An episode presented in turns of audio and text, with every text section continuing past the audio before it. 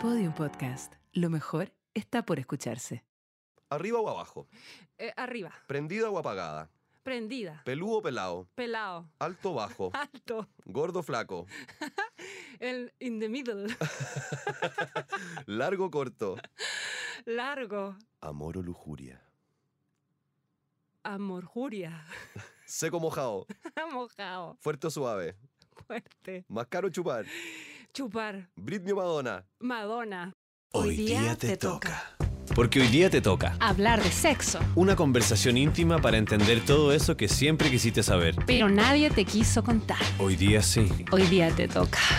¿Hoy día me toco? No, hoy día te toca. Porque mientras más lo hablamos, Mejor, lo pasamos. Soy Cata Ramírez Soy Nico Aguirre, y juntos somos educadores sexuales de pares. que es como que tu mejor amigo sepa mucho de. Sexo, sexo, sexo. Muy bienvenido a todo el mundo que nos está escuchando en este capítulo de Hoy día te toca. ¿Cómo estáis, Cata? Bien, ¿y tú? ¿Cómo estáis? Bien. ¿Te digo qué vamos a hacer hoy día? Nos vamos a desnudar. Nos vamos a sacar toda la ropa y a mostrarnos por completo a este mundo. vamos a hablar, para que sepa la gente que está escuchándonos en este momento, hoy día vamos a hablar de cómo fue que llegamos hasta aquí. Porque como ustedes sabrán, en este podcast no hay ni un rostro famoso, no hay nadie que sepa mucho de nosotros y tampoco po. hay información en Google mucha. Yo he buscado fotos desnudas de la cata y no aparecen. En tu Instagram yo vi una foto desnuda. En mi, en mi. Instagram puede haber algo medio desnudo, pero, pero no, se, no se agiten, ¿eh? No se agiten. Ya, entonces lo que vamos a hacer es Es. ir eh, develando las luces de nuestro pasado que nos llevaron hasta hoy día ser educadores sexuales de pares y trabajar en el ámbito sexual. Exacto. Ya dijimos que trabajamos en un sex shop. Yo conté que trabajaba hace 14 años en Happy Jane En el capítulo que tuvimos con la Jane. con la Jane. Y también le hicimos esa pregunta. ¿Qué cosas de tu pasado, mirando en retrospectiva, ahora tú piensas, ah, mira, estaba destinada a ser esta persona? Oye, qué heavy, ya. A ver, entonces, yo te hago. ¿Quién, quién parte? ¿Cachipún? ¿Hacemos un cachipún? Ya, cachipún. Cachipún.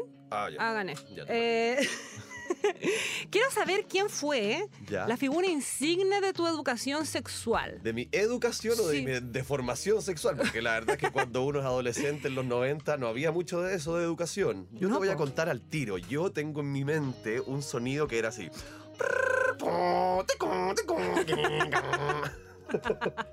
Y eso era la conexión a internet que había en esos tiempos, que era como por el teléfono y llamaban por teléfono a tu casa y se cortaba el internet, era una cosa terrible. Y yo qué hacía, buscaba fotos de Pamela Anderson. No podía con ese cuerpo, no podía con ese, con ese emblema rubio, pechugón de Baywatch y no podía con mis amigos, nos juntábamos a eso y bajábamos fotos. Se demoraba una hora en cargar la foto y te llamaban por teléfono y se apagaba y era terrible. Y te llegaba así hasta la Y del escote nomás. Y ahí que- no, Cata, ahí yo quedaba. imprimí todas las fotos desnudas de Pamela Anderson que pude y tenía como un collage. imprimí un video. Tenía un collage de fotos de Pamela Anderson. No, o sea, era, yo no podía con eso, era el icono para mí total y, y- y- no, total. Oye, O sea, te digo que, 100%. porque yo nací un poco antes que tú y vengo de una familia que no es, no es tan pudiente, entonces no tuve computadora hasta adulta, adulta como con mi familia no es tan pudiente tampoco, pero Ah, era pero los no, 90. pero no tenía un computador como para hacer esas cosas, pues, ¿cachai? Entonces, y mi papá era una persona muy recatada y los domingos llegaba el mercurio a mi casa. Pero la señora que cuidaba a mi hermano chico, que era mi nana, que la amo, su marido compraba la cuarta. Todos los días. Y yo me iba a quedar los fines de semana para allá y me devoraba todo este suplemento que se llamaba VAS, Vida Afectiva y Sexual, que era un folleto como pequeño, era como una especie de consultorio sexual donde la gente contaba unas historias así ya, pero el rumpi se queda corto. Ah, y ¿en había un doctor, que no sé si era doctor, que les contestaba todo. A mi perrita choca. Lo que yo creo es que usted lo que tiene que hacer para que él no se vaya antes. Y yo me devoraba esa weá. Ah, tú Y- te nutriste igual. Me encantaba. Y en mi casa también, cuando estaba más chica, había una enciclopedia que se llamaba Nacer, que todavía está, que era sobre el embarazo, que mi abuelita se la regaló a mi mamá cuando quedó embarazada de mí, le dijo, tómale esto.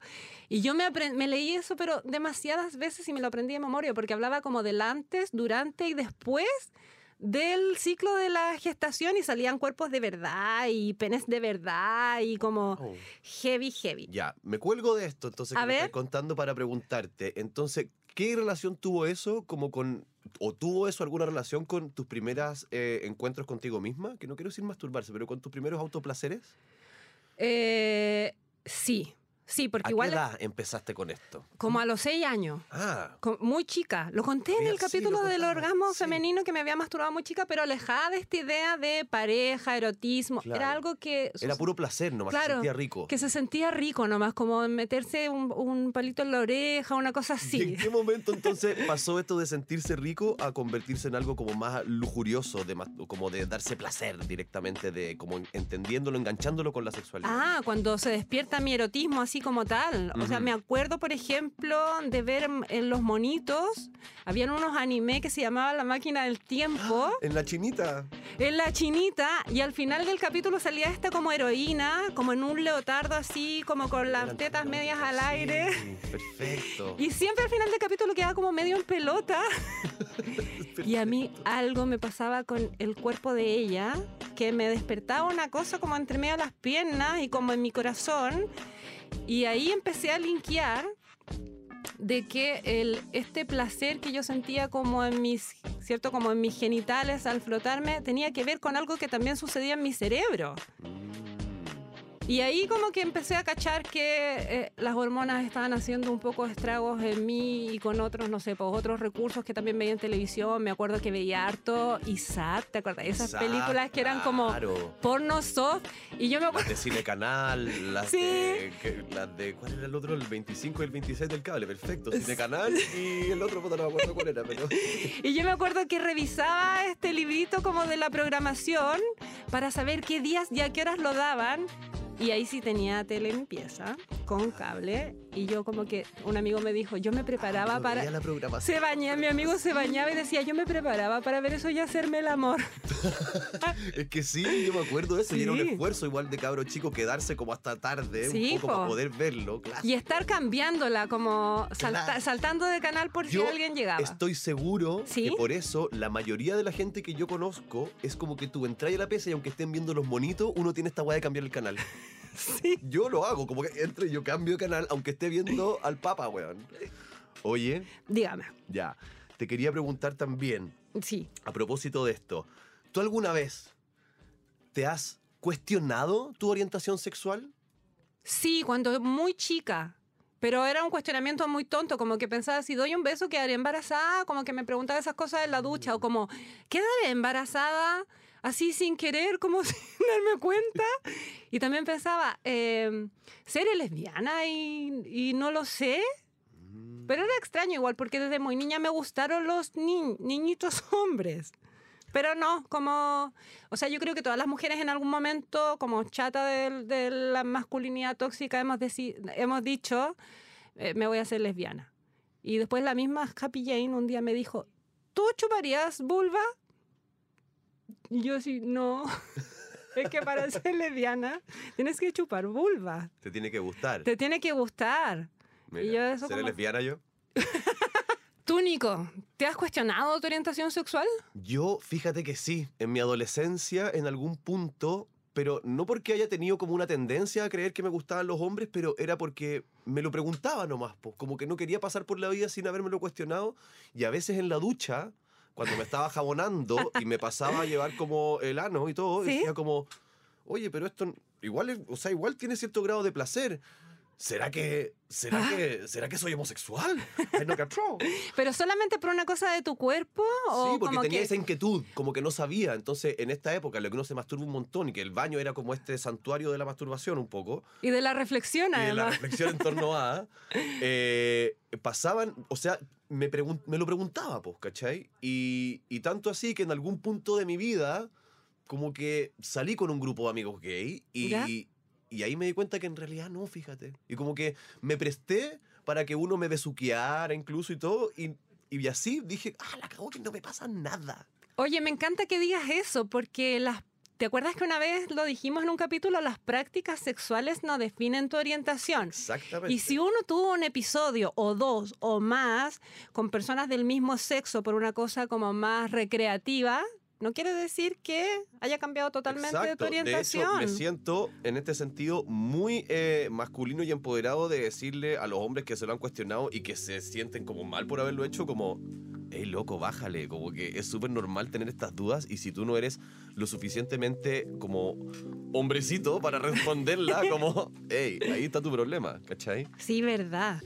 Oye, Nico, eh, te quería preguntar, ¿qué pensabas tú del sexo cuando adolescente o como previo a trabajar en Happy Jane, qué sé yo, como adentrarte en este mundo? ¿Qué lugar ocupaba en tu vida? Porque quiero decirte que para mí siempre ha sido como un tema muy, muy, muy presente. Mira, yo era bien, eh, eh, ¿cómo se dice? Bien para adentro con la cuestión de la sexualidad porque dada la anatomía de mi miembro, tiene como una curvatura que yo Ah, hasta, hasta una edad eh, mayor no, no sabía que era una cosa tan normal. Y educado por la pornografía, Sí. solo veía penes grandes y muy rectos y yo decía como, chuta, y esta curva, qué vergüenza. Y entonces el sexo no ocupaba gran parte de mis relaciones sociales o como con las otras personas. Era algo que yo igual prefería pasar piola, pero ¿Cómo en intimidad me daba como caja. Yo solo, ¿cachai? ¡Qué heavy! Muy heavy. Y eso, y así, pues, y para, para cerrar esa idea, terminé perdiendo la virginidad con una muy buena amiga. Como que me dio la confianza para yo poder estar en ese lugar. Y desde entonces mi sexualidad eh, ha estado marcado por eso. Como por la confianza antes que por la lujuria, por decirlo así. Ah, mira, Y eso creo que ha sido algo muy positivo. mira. Y eso Mi- también creo que es algo que me tiene sentado hoy día aquí, fíjate, ahora que lo pensamos. Cierto. Oye, pero me llama mucho la atención esto de tener como una mala imagen de los genitales. Me sorprende porque pensé que era algo que nos pasaba como a nosotras, como que tenía la sensación de que los hombres siempre estaban como... eh, Orgullosos de su... como, como en, ¿cómo decirlo? Amigados con sus genitales, a menos que, no sé, pues tuvieran un micropene, que era un problema, ¿cierto? Eso puede ser más visto como un problema hoy por hoy, pero... Pero me recuerdo que a mí también me pasaba porque uno como mujer, persona con vulva, no tiene muchas oportunidades de ver otras vulvas. Claro. ¿Cachai? Claro. Y me acuerdo que una vez vi a mi prima, mi prima con la que crecí, muy distinta de mí porque es bajita, muy delgadita, muy blanca además, y la vi salir de la ducha y al secarse subir la pierna arriba de la cama como para secarse la pierna. Ah, De y- los labios. y alcancé a mirar, pues, y su vulva era como, como rosada, de labios pequeños, y yo, bueno, tú me ves que soy morena. Y decía, yo soy un fenómeno, como, ¿qué es lo que tengo ahí entre medio? Es Wow. horrible. Nos pasaba lo mismo. Nos pasaba lo mismo, nos pasaba lo mismo. Qué sí, pero siempre como que el tema sexual como que fue muy como predominante en mi vida. De hecho, mi mamá todavía se acuerda de que yo cuando era chica le hacía demasiadas preguntas. De hecho, no sé, de- antes de que mi mamá se casara, ponte tú como a los 5 o 6 años, yo le preguntaba, no quiero que me digas cómo me hiciste, quiero que me digas dónde. Quiero que me digas, dónde- me acuerdo que una vez le pregunté si el semen, por ejemplo, en los calzones, después de que uno tenía como encuentros sexuales, se veía como pirigüines. Me dijo, no, no se ven los pirigüines. le pregunté qué era un orgasmo, cómo se siente un orgasmo y ella me decía, mis compañeras en el colegio, por ejemplo, decía que cuando tenían un orgasmo como que se olvidaban de todo y que podían estar como tirando en la plaza y como que todo el mundo desaparecía y ella me dijo como, ¿sabes qué? No es tan así, es una cosa harto más controlada y como que siempre fue muy abierta a todas estas inquietudes que eran súper invasivas igual. Yo le pregunté de todo lo que te puedas imaginar. Y después cuando iba al colegio tenía una fijación con hablar de la cintura para abajo y como que todo llevarlo al plano sexual. Mm. Todo. De hecho tengo unos eras esa compañera. Terrible. Tengo unos dibujos que los subí a mi Instagram, que dibujé muchos picos caracterizados de distintos países, nacionalidades. Entonces estaba pico brasileño, pico mexicano, pico argentino. Y Pero debo- igual es bueno, porque entonces había cierta noción de la variedad que podría haber. Claro. Yo te digo que me llama la atención porque esto que tú me estás comentando, yo con varias amigas y ¿Mm? mujeres y parejas también, he conversado sobre el tema esto de, de las diferencias de la vulva, que tengo un labio más largo que el otro, que cosas que parece que son muy normales, pero nunca he visto una conversación así con hombres, fíjate. Como, ah, yo tengo el pico así, ah, mi pene es así. Y pareciera que eso es mucho más reservado. Entonces es rara Sí. la, la- la- la dualidad que ocurre ahí, que el hombre, que es como el que anda como hablando y gritando a los cuatro vientos, que le gusta meterlo, no sé qué, pero como que no le pone el, el grado sensible o no le pone el, el toque. La profundidad. La profundidad. Es verdad eso, como que las conversaciones de los hombres respecto al sexo y el pene, ¿cierto? Están ahí como en las murallas, pico para el que lee. Claro, como demostrar, mostrar, Sí. mostrar, mostrar. Pero hasta ahí nomás, como una con una pincelada, así como Quizá media un amigo te podría haber dado un consejo, pero el hombre no está disponible para Que te hubiera dicho. ¿sabes que yo también tengo el, el pene medio chueco? ¿Para qué lado lo tenés tú? ¿Para la izquierda tú para la derecha? Buena.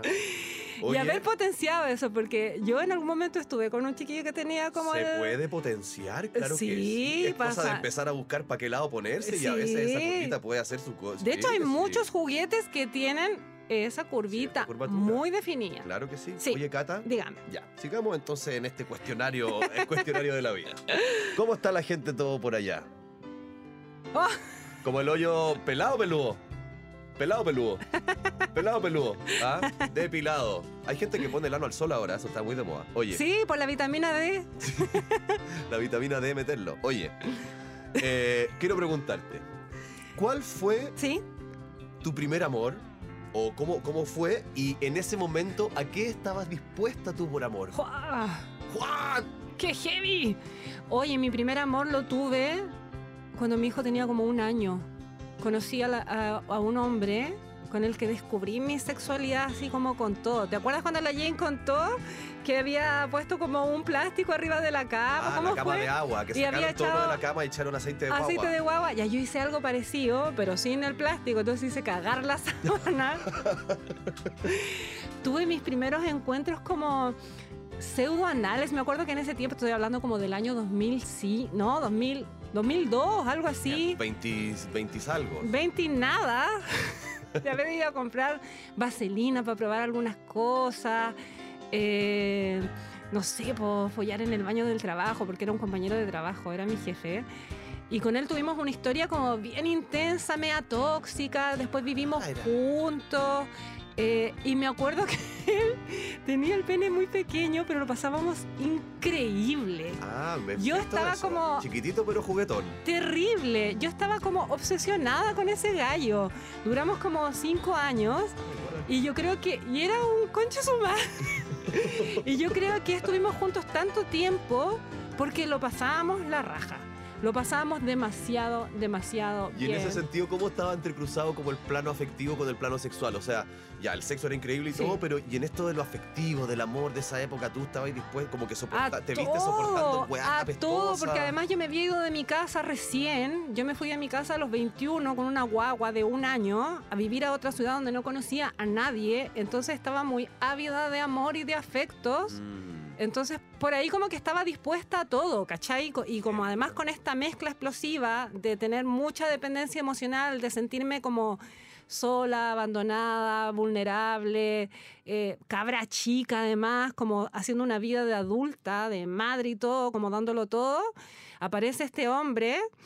Y obvio que me aferro a él como con, con locura, con locura, y me costó caleta superarlo. Me costó mucho y sí, estaba dispuesta a todo. A irme a España a vivir con él, Ah, todo. a darle un hijo. a- sí, a me peleé con mi familia. Eh, lo único que no quise hacer nunca fue como enfocarme solo en él y como dejar botado a mi cabro chico. Ah, ya, pero eso. Que en algún momento mi mamá me lo ofreció. Me dijo, haz tu vida con él, déjame al... al- Déjame al crío. déjame al crío. No, Wow. no. Oye, yo, a mí me pasó que yo, eh, bueno, en el colegio me gustó siempre mucho una niña. ¿Ya? Mucho, mucho, mucho. Y como este amor, como que yo la veía ah, y pololeamos, no sé qué, y después terminamos, bla, bla, bla. Y me di cuenta que ese amor como que no era tanto, no era tan, no sé, no alcanzamos a tener sexo tampoco, nada de eso. Después tuve una polola que fue una cosa muy intensa y que tenía un carácter. Y, La y ahí- tóxica que le dice. Sí, y ahí yo me di cuenta de que esta era mi concepción del amor, como, ah, con todo lo que estamos peleando, con todo este, este carácter y la weá, yo me lo banco. Como una... Esto ha de ser el amor ese del que hablan los mayores. Yo me banco El esto amor- y eso demuestra que yo soy una persona que está enamorada. El amor todo lo puede. El amor todo lo puede, yo te banco y yo me amamo esto y porque yo me lo mamo te demuestro que estoy muy enamorado. Oye, heavy eso, Gran porque error. construcciones súper potentes de que esto, que el amor todo lo puede, ¿cierto? Y de que el sexo siempre tiene que estar vinculado sí o sí al amor. Claro, exacto. Menos mal que esas construcciones como que se han ido cayendo con el tiempo. ¿En qué momento te diste cuenta que ser responsable afectivamente la lleva? Cuando después de esta relación ¿Ya? que terminó, que realmente me más encima me costó terminarla porque Sí, teníamos po. varios proyectos y cosas artísticas, entonces era, era, estábamos bien vinculados desde distintos lugares. Y después tuve otra relación y, y la relación esa que vino a continuación tenía una gracia que era el diálogo. Y ahí yo dije, Ah. se me abrió el mundo porque teníamos un tema y se podía conversar. Y la otra persona no te tiraba los platos por la cabeza o cosas así, ¿cachai? Entonces yo dije, esto está bueno. Y te digo que, y fue hermoso porque me acuerdo que ahí yo ya estaba eh, acercándome a, a Happy Jane, porque por, por- por esa relación conocí al, al Nacho que me llevó para allá. Y compramos un juego, que es los juegos de mesa. ¿Ya? Creo que era Atrévete o Noche de Pasión, no sé cómo se llamaba. Y era muy entretenido. Paso a recomendarlo si ustedes están ahora saliendo con alguien nuevo o están en una relación que está comenzando O una relación que se está o apagando. una relación que puede que esté muriendo. Tú vas, Ya. te vas a tu buen motel, te Ajá. llevas tu juego, te llevas tu promo, ¿cachai? Te lleváis tus cositas ahí que te guste a ti y empezáis a jugar. Pero ¿cómo se llama el juego? Noche de placer. Creo que era Noche de Placer, creo que se ¿Sí? llamaba. Y era esta gracia que tú ibas tirando dados, avanzando por casillas. las Noche de placer llama. Las casillas tenían algunas pruebas, tú con eso ibas juntando puntos y podías empezar a exigirle al otro cosas, ¿cachai? Como, ah, me encanta que me hagan esto. Entonces, junto puntos con esta respuesta que te di, pa, pa, pa, y al final del juego tú tenías cartas en Sí. tu mano y tenías cartas como eh, sexo oral, eh, la vaquera, no sé qué, no sé qué, no sé qué. Y tú podías ir como, ok, me Can- toca a mí, canjeo este sexo oral ahora. Y tenías un reloj de arena, entonces lo dabais vuelta y tenía que durar lo que duraba el tiempo, que era Ese muy juego es increíble. Hoy día se llama Misión Íntima para Oye, quien lo quiera ir a Lo comprar. pasamos increíble y eso ayudó a que tuviéramos una complicidad en ese sentido, porque también te permite como escribe tu fantasía que siempre has querido y el otro la va a tener que hacer, ¿cachai? Entonces estaba ahí entregado a un nivel de confianza y de comunicación muy hermoso, así que realmente paso a recomendar ese tipo de juego. Qué heavy. Muy bueno, y ahí me di cuenta el valor que tiene ser eh, afectivamente responsable con el otro, porque se siente bien eh, que el otro se sienta bien. Oye, te digo yo, un aprendizaje posterior a esta relación tormentosa. Yo estaba muy como segura que mi placer dependía de este, como buen amante, de pene pequeño, pero, con gran despliegue y performance. Estaba súper convencida de eso. Decía como, nunca más voy a disfrutar la cama así porque él ya se fue, qué sé yo. Y fue todo un, como un trayecto largo de darme cuenta de que mi placer dependía absolutamente de mí. Y las veces que... Y en eso la masturbación fue clave. Igual estaba súper como cercana al tema del autoerotismo, la masturbación, qué sé yo, pero siempre lo pensé como la hermana pobre del sexo. Y fue un camino largo de darme cuenta de que el placer estaba en mí, que yo sabía cómo manejarlo. No eres tú, soy yo, en el mejor de los No eres tú, soy yo. Entonces las personas que vinieron a mí, yo me pude como compartir, no como entregar así como ya me tú, ya me lo que queráis y como sácame un orgasmo. Era como que era al revés. Hagamos esto así. Era muy al revés. Y buena, eso cambió totalmente mi percepción de las relaciones sexuales. Qué bueno, porque Sí. entonces, bueno, tú me decías con la mansa perso que he tenido, o sea, es que yo creo que eso es fundamental, como esto del diálogo. Yo también en esta relación que te contaba, tenía esa virtud que tú podías, a pesar de sentir quizás por primera vez en tu vida como vergüenza de hablar de algunas Sí. cosas y todo, podías hacerlo. Entonces, eh, varias veces me pasó que teniendo sexo con alguien más bien más desconocida, eh, había cosas que uno no decía, o de repente te iba y como que tratabas de pasar piola, porque chucha, ¿cómo voy a...? ¿Cachai? Y en la medida que tú puedes empezar a conversar esas cosas, puedes empezar a manejar los ritmos, puedes decir, Ay, paremos, no sé, Sí. como sin sentir como una culpa o una vergüenza de no ser como el, el cemental que dura cuatro horas y no sé qué. Qué valioso eso, en verdad. Muy Eso, valioso. ahora que decís como sin ser el cemental y todo eso, una de las cosas que me causó problema en más de una ocasión fue hombres que se sintieron descolocados porque en el encuentro sexual penetrativo yo estaba estimulando mi clítoris con la mano. O sea, no Mm. siempre saqué juguetes, muy pocas veces he sacado juguetes Ajá. con parejas, a menos que sean un pololo así estable o Que ya está incurtido en el tema de alguna forma. Mi porque exmarido. Un, un- un vibrador o un dildo de pronto en la cama puede, puede ser Sí, intimidante. Pero la, la manito, la ayuda de mi propia mano para estimular mi clítoris durante el encuentro sexual con un hombre fue motivo de problema en más de una oportunidad. Como que decían, como, ¿qué voy a estar ¿Qué está haciendo? ¿Por qué? Como no es Y ese es suficiente. el problema que pasa, que los hombres no tienen idea un poco de, de lo importante que es y lo vamos a repetir en todos los capítulos si es necesario, pero si tú estás allá afuera escuchando y todavía no has escuchado el del el orgasmo femenino o el del placer, eh, sabe tú que solo una de cada cuatro mujeres es capaz de tener un orgasmo solo con la estimulación de la penetración. Todas las demás necesitan eh, estimular el clítoris, entonces que viva el clítoris y vamos por él. Y cuando tienes orgasmos por penetración es porque las raíces internas de tu clítoris, que están como abrazando el- la orilla de, tu la entrada de la vagina, qué sé yo, es O sea, igual se está estimulando el es que clítoris. siempre el clítoris. Sábelo, amigo, sábelo. Oye, pero también eh, parte como de esta, como tú decís, como con la perso que tenís y todo, igual tiene que ver mucho con mi trabajo en Happy Jane. Creo que hay un antes y un después de mi llegada a Happy Jane, porque igual antes era como un pollito igual. Ajá. ¿Sí?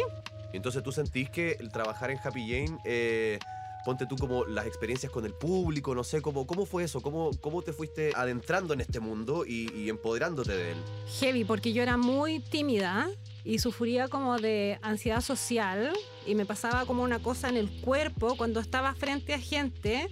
De hecho, yo soy cosmetóloga y trabajé por varios años en un spa solarium en La Reina Ajá. y ahí aprendí a depilar. Y me debo haber tenido 19 años y me acuerdo que una vez llegó una clienta y se subió a la camilla, se bajó los calzones, abrió las piernas y me dijo, quiero que me dejes como actriz porno. Y yo en la vida había visto una película porno y yo como, ¿qué significa eso?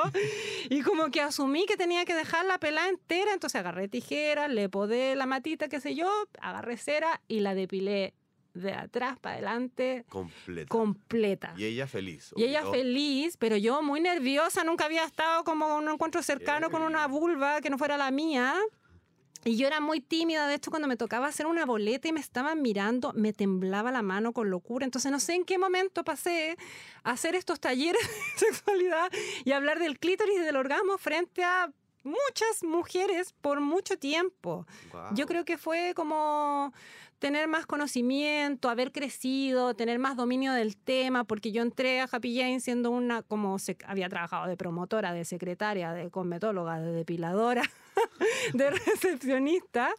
Así, en esa versión entré y ahí, me, y si bien tenía como esta inquietud importante por el sexo, ¿cierto? Y por las relaciones de las personas, no sabía nada, no tenía idea de nada. Y la IE me mandó a hacer un diplomado en sexualidad humana, el primero que se impartió en Chile en el año, ponte tú, 2012 Ujú.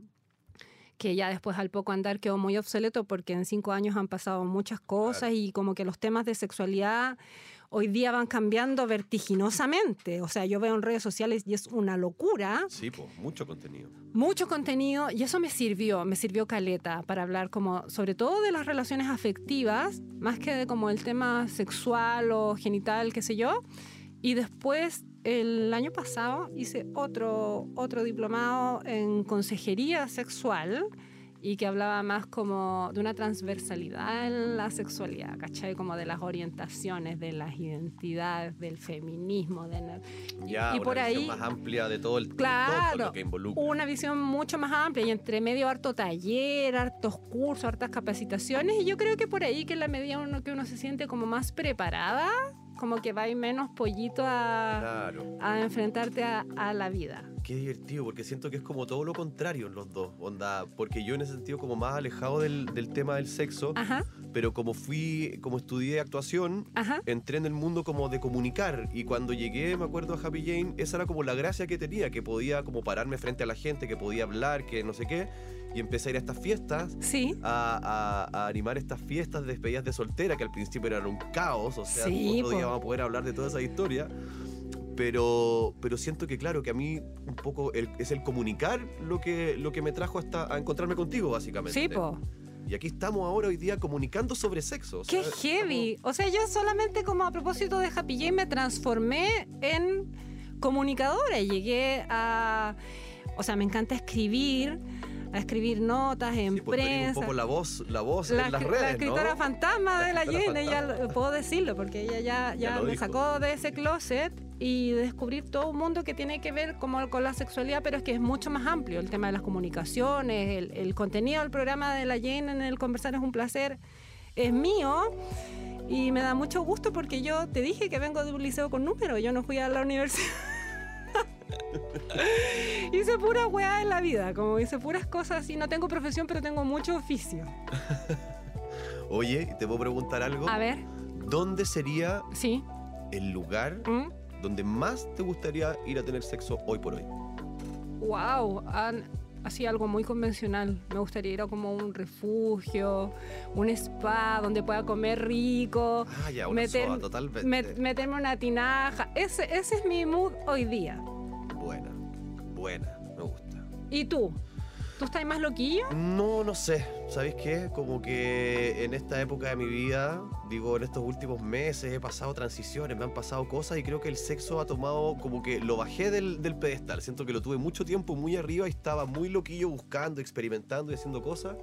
Y hoy por hoy creo que lo tengo en, en este lugar más como lo tratamos acá. Un lugar más, más contenido, eh, más profundo en ese sentido. ¿Te, como- te enseriaste? Mm, Más que me enserié, como que le bajé un poco a la locura, porque me parece que está bueno esto mismo que estamos predicando, poder practicarlo. Entonces, Sí. poder de alguna manera llegar a las parejas y a los amigos. ¿Sabes que eso ha sido heavy? Como mi círculo más cercano también se ha ido como queriendo eh, enterar de más cosas, o como, oye, esta cuestión, oye, los juguetes. También me Oye, ha pasado harto ¿Cómo? eso. Y tú, es, es- es agradable, es rico poder como tender una mano, pero eh, metafóricamente, ¿no es cierto?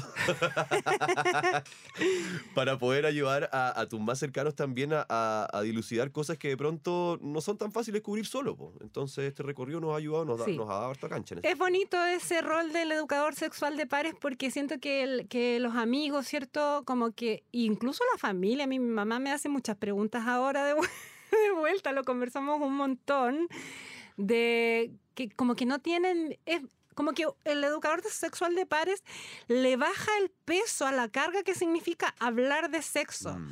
Como que siempre nos han enseñado que el sexo se habla como desde el miedo, desde la prevención y desde el- un lugar como de la salud y bien como académico. Sí. Entonces como que tenéis que mirar para arriba cuando queréis hacer una pregunta de sexo y te sentís muy vulnerable y muy pequeño y muy solo.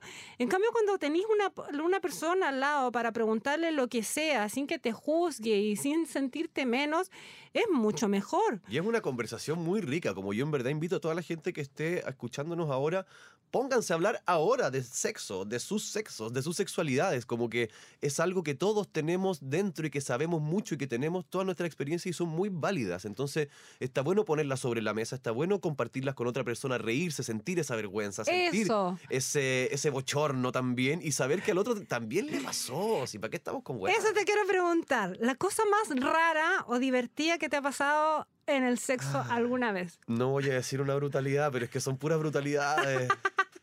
son puras brutalidades. Hoy día, mira, a ver, voy a tratar de ser medido en esto. Una vez me gustaba mucho una niña. ¿Ya? Mucho. No, no tenía una relación como formal con ella, pero me, yo estaba así como... Lo dejaría todo porque te quedaras. Todo, todo. Y ella igual confiaba en mi caleta. Y yo soy loquillo, ¿cachai? Y me gustan hacer como experiencias y todo. Y con esta pareja que había tenido antes, con la misma del juego, Ajá. teníamos, éramos moteleros, heavy. ¿Ya? Eh, hacía- me conozco todos los moteles. Íbamos, onda, viernes de motel, ¿cachai? Entonces eso era algo que yo encontraba muy entretenido. Ajá. Pero yo no sabía que a todo el mundo no le parece tan entretenido. Entonces se me ocurrió la mala idea de decirle, te tengo una sorpresa. Te paso a buscar y vamos a ir a, una, vamos a, ir a un lugar. Ah, pero yo feliz me hacen esa sorpresa. Quizás tú, pero es que en ese momento, ya, entonces la invité, se subía a mi auto y le dije, porfa, véndate, porque esto va a ser una sorpresa. Ah, Christian Grey. Sí, una alpargata lado. esa. Y espérate, es que esto y fue súper bochornoso, porque espérate. Entonces íbamos en el auto con, con la, pongámosle un nombre con la Javi, ya, ¿Ya? con la Javi vendada. Me decía, pero ¿para dónde vamos? ¿Para dónde vamos? ¿Qué estamos haciendo? Y yo como, tranqui, tranqui, tranqui. Entonces, entre medio, como parar en la farmacia a comprar los condones. Pésimo. Y la loca sentada en el auto vendada. Ya, ¿qué pasó? No, nada, que tenían por una cosa. Vamos, seguimos. Entonces voy, triángulo 3. Tan, tan, lleno. ¿No reservaste? No, no había. No, pues como la cagué, ¿cachai? Entonces ya, lleno. Después otro, lleno. Otro, lle- Todos. Todo-. Y la, y la Javi sentada aquí como con su venda y que no cachaba nada y que se esperaba quizás qué cosa. Sí, po. Y yo como entrando en un motel que encontramos al final muy como rasca y como que colapsé. Y Las lavillas se venden por separado. dije, sí, dije ya, basta, lo siento. Y se sacó la weá, nos encontramos en ese motel y fue como, no, gracias, ¿qué está, por, qué, por qué estamos acá? ¿Qué pasa? Y yo como, no, es que te quería, ah, perdón. ay", y nos fuimos para mi casa como en una, oh, fue la vergüenza más grande que he sentido porque me sentí que fui un imbécil. Entonces, creo que ese día eh, caló algo profundo en mí de, de tener realmente respeto por la otra persona y poner las cosas en diálogo, porque lo que para ti puede ser de pronto una cosa muy normal y típica, Sí, para el otro puede ser incluso algo traumático, o sea, tú no, no sabís tanto, entonces es verdad. pon en diálogo, como que quizás lo más sexy al final en una relación es tener confianza y poder hablar la jugada y Conversar. conversar, ¿no es cierto? Es cierto, con el tema de los juguetes, a los clientes de la tienda les decimos lo mismo, como no aparezcas con un juguete de sorpresa cuando estás ahí en pelota, listo para la Claro, acción. como hechos consumados. Sí, conversalo y transforma eso incluso en una cita, como esa previa de elegir un juguete en la página o visitar la tienda o qué sé yo, como, bueno, cualquier cosa que se te ocurra, igual como empatarla con la opinión del otro para ver que Exacto. no vaya Y a... creo que ese es el gran mensaje que queremos dejar hoy día. Sí. Y por eso, al final de este capítulo, queremos invitar a toda nuestra audiencia, que sabemos que es mucha, porque hay capítulos que tienen muchas escuchas y yo no lo puedo creer. Así que en verdad, muchas gracias por eso. Sí, muchas gracias. Por favor, si hoy día te tocó escuchar este podcast, anda y habla de sexo, habla de sexo, habla, habla de sexo, toca tu clítoris, mira tu pene, muéstraselo al otro, véanse desnudos. Como que Amíguense con su pene habiten la confianza, esta confianza que nosotros tenemos acá con la Cata, tenla tú en tu casa también. Y sabéis que nosotros una vez, hace un par de años, nos tocó hacer algo que a los dos nos gusta mucho, que es parte de nuestras vidas, que es la música. Sí, Y hicimos una canción. la hicimos. Y esa es la canción que entre los dos le vamos a poner a todos y todas y todos ustedes hoy día. Hoy día te toca... El amor de tu vibra.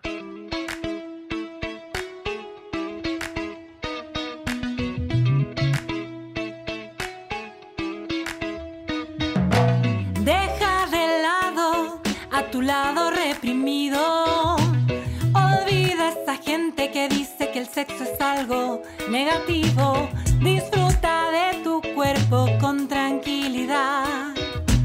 Que esta sesión de amor contigo mismo te ponga a vibrar. Dentro de ti está el amor de tu vibra. Dentro de ti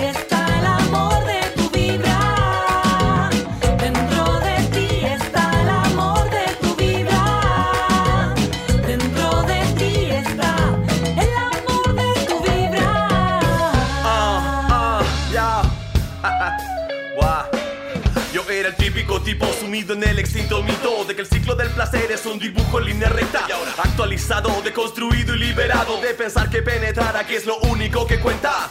Tómate el tiempo de tomarte el tiempo a solas, de tocarte y masturbarte y de gozar cuando estás sola. Un instante, unas horas, liberarte para siempre en este baile. Baile de libre expresión. No esperes más para despertar el potencial que hay en ti. Baile de libre expresión. Siente la liberación en un orgasmo que va a mil, Está perfecto si esta noche solo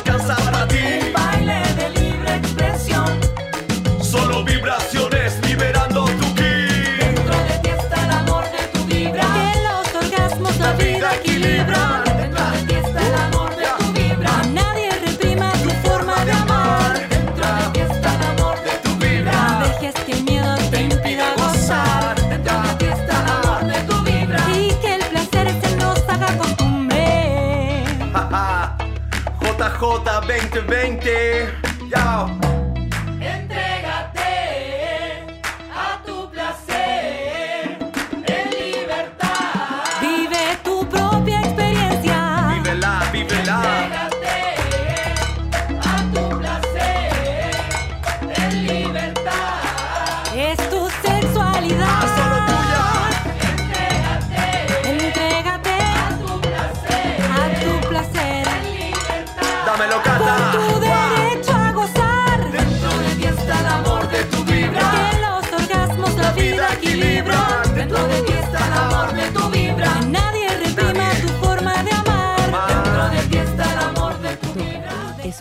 original de Podium Podcast. Para escuchar más conversaciones como esta, entra a podiumpodcast.com, Spotify o donde escuches tus podcasts.